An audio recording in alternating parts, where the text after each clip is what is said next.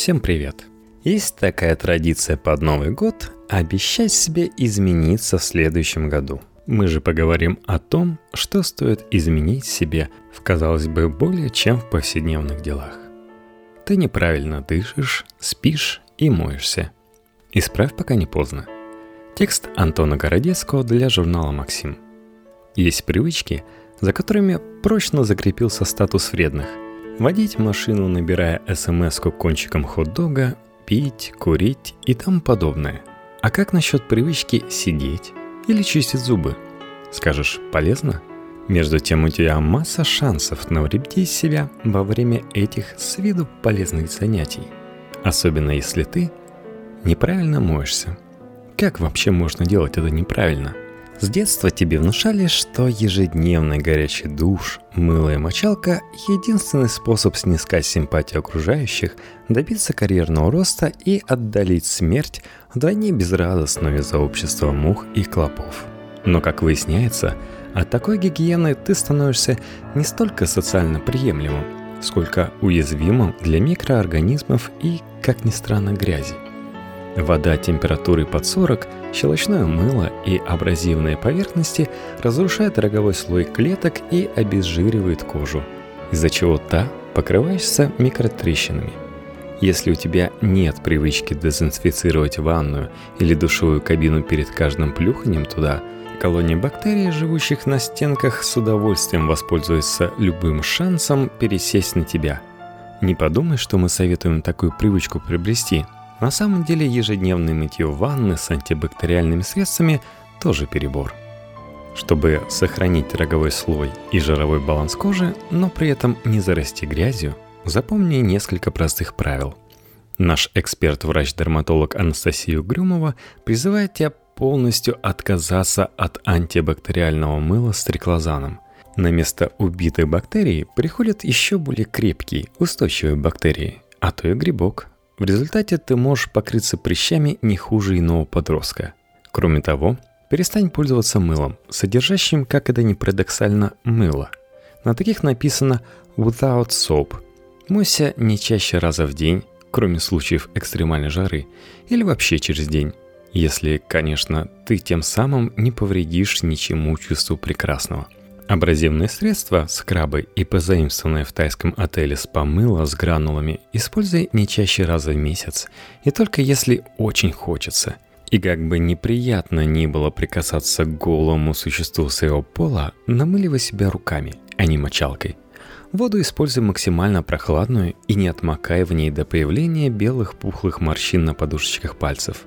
А после душа вытирайся как можно мягче, не сдирай себе кожу полотенцем – Сохнуть лучше всего естественным образом, сочувствуя домашним, поскользнувшимся на оставленных тобой лужах.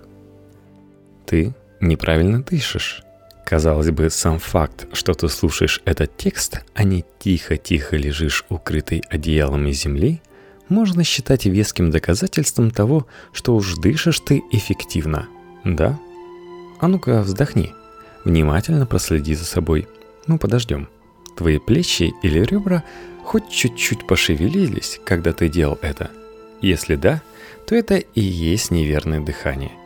Конечно, ты не видишь ничего предосудительного в том, чтобы использовать грудную клетку.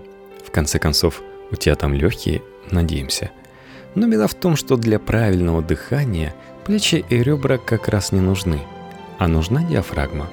Мышца, отделяющая грудь от живота. Понять за ошибку можно обезьяньим предкам – Поверхностный грудной тип дыхания сформировался, очевидно, как реакция на прямохождение. Сидя, передвигаясь на четвереньках и особенно лежа, мы больше задействуем диафрагму. Ее участие в дыхании становится более естественным. Когда же ты стоишь или идешь, нагрузку берет на себя грудь, из процесса выключается нижняя часть легких, содержащая в себе куда больше переносящих кислород кровеносных сосудов. Дышать грудью проще – с точки зрения мышечной работы. И ты быстро привыкаешь к этому, недополучаешь кислород, дышишь чаще, чем задумано природой. И, ну, мы могли бы соврать, мол, умираешь в муках. Но на деле вред сводится к легкой гипоксии мозга, чреватой головными болями и чувством тревоги, к повышенной потливости ладони и общему утомлению. Кстати, Для мужчин риск дышать неправильно выше, чем для женщин, из-за более вероятных детских травм носовой перегородки. Но это так, для полноты картины. А как же тогда? Грудные дети, которые, правда, проводят на ногах меньше времени, чем иные австралопитеки, дышат правильнее тебя. Если не можешь вспомнить, как орудовал диафрагмой в их возрасте, учись заново. Для этого даже не обязательно контролировать и вдох, и выдох. Вдыхай как привык, а при выдохе поджимай как можно сильнее мышцы живота. Попробуй, и увидишь, как ловко тебя надули. Вдыхать неправильно у тебя теперь и не получится. Поджатые мышцы живота желают распрямиться, а с ними и диафрагма. Если будешь контролировать выдохи, втягивая живот хотя бы во время ходьбы, это уже станет неплохим подспорьем твоему дыханию. Если верить исследованию университетов Павии, Гданьска и Бад Карценгена, человек, который просто помнит, что ему надо как-то иначе дышать, и пытается делать это, пусть и нерегулярно, меньше страдает от одышки, гипертонии и головных болей, чем несознательный субъект. Пытайся, от тебя не убудет. Кстати, я в детстве именно так и научился дышать, где-то в возрасте 12 лет, а потом снова переключился на более легкий, но неправильный метод. Но могу сказать, что если научишься, то потом продолжаешь по инерции, так что достичь правильного дыхания нетрудно – неправильно спишь. Мы ведь об одном и том же говорим. Спать, да. То есть лежать неподвижно с закрытыми глазами и не работать. И не есть, и ни о чем не думать. Это ж легкотня. Что ж, может статься ты и правда спишь правильно. Но лишь в том случае, если не замечал за собой следующих странностей.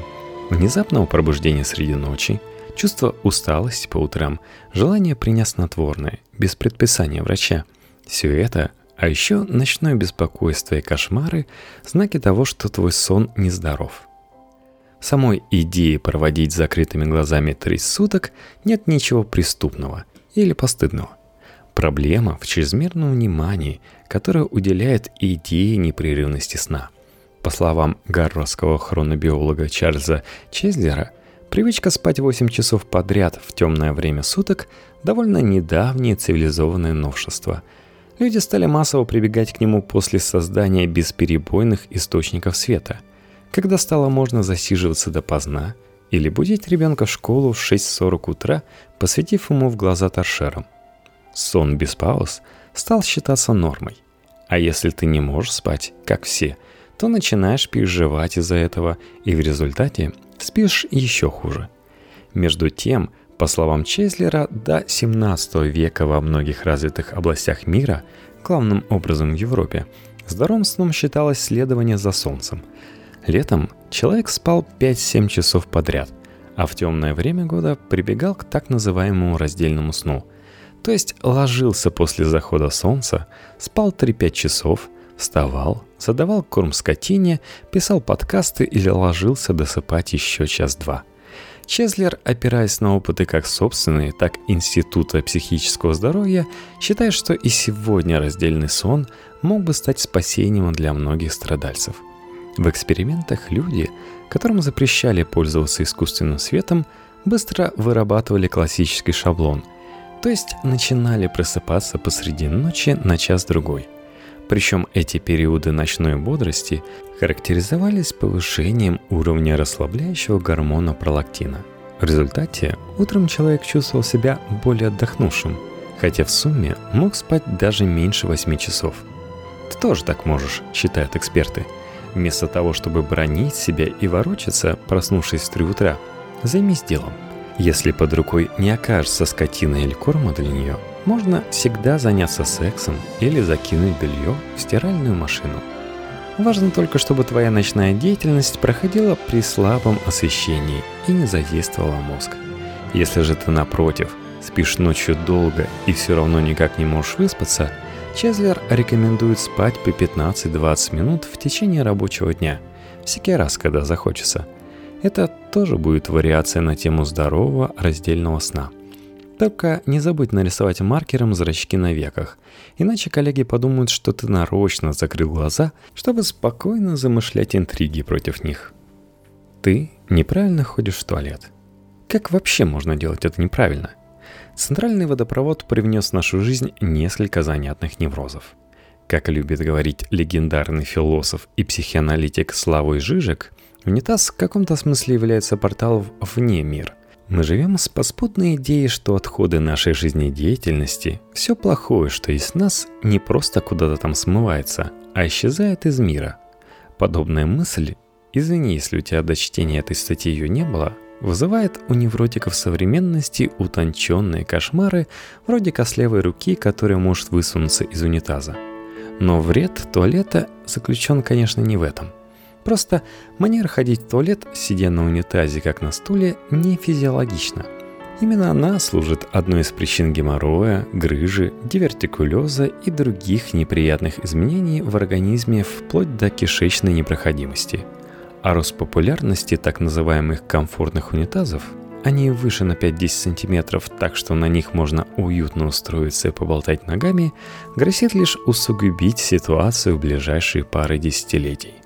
Любопытные советы можно найти, например, в отчетах Государственного университета Уэйна в Детройте или в работе немецких ученых, опубликованной в журнале «Пищеварительные болезни и исследования».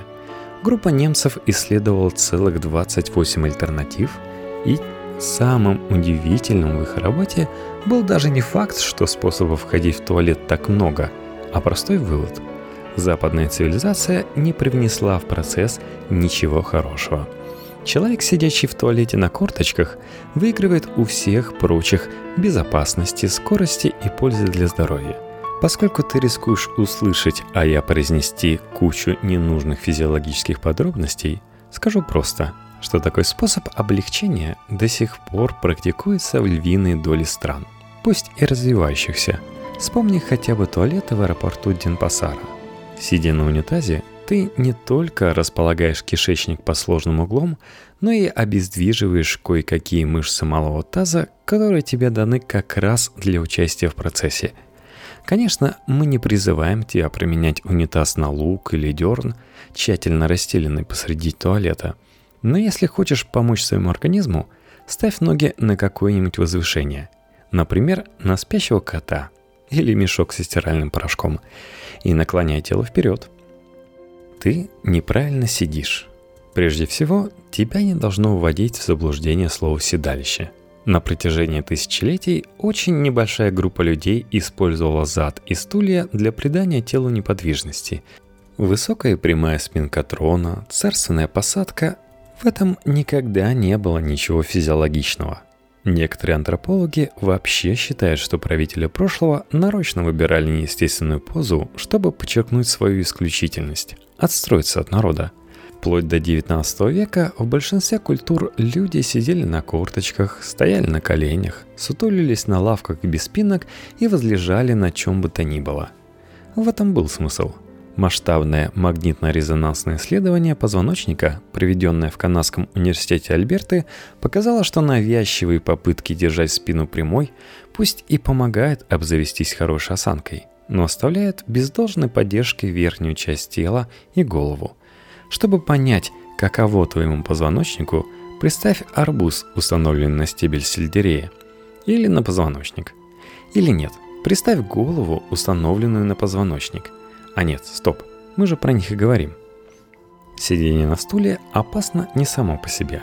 Плохо, когда ты сидишь несколько часов подряд – Риск диабета, сердечно-сосудистых заболеваний, геморроя и даже рака можно снизить, если во время рабочего дня вставать каждый час.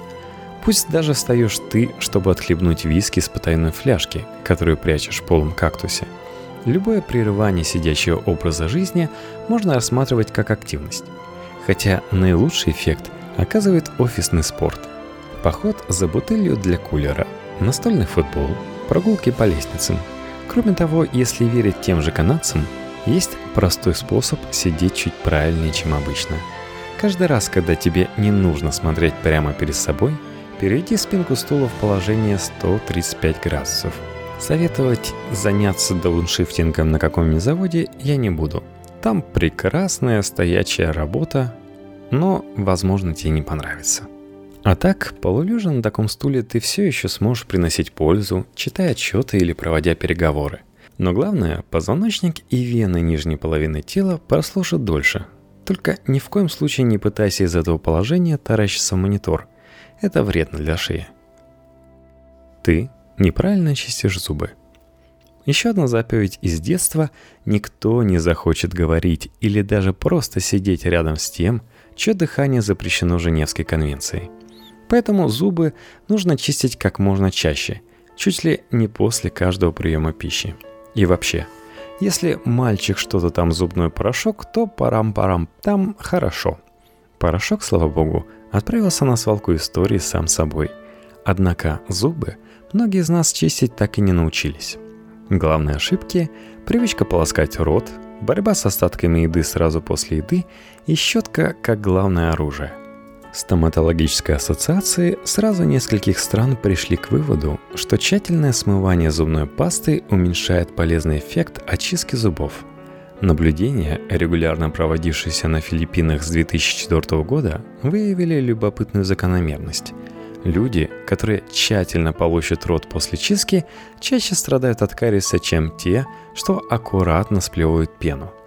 Еще один факт – Привычка чистить зубы щеткой чаще двух раз в день приводит к постепенному разрушению эмали. Особенно опасна в этом смысле параноидально-поспешная чистка сразу после еды.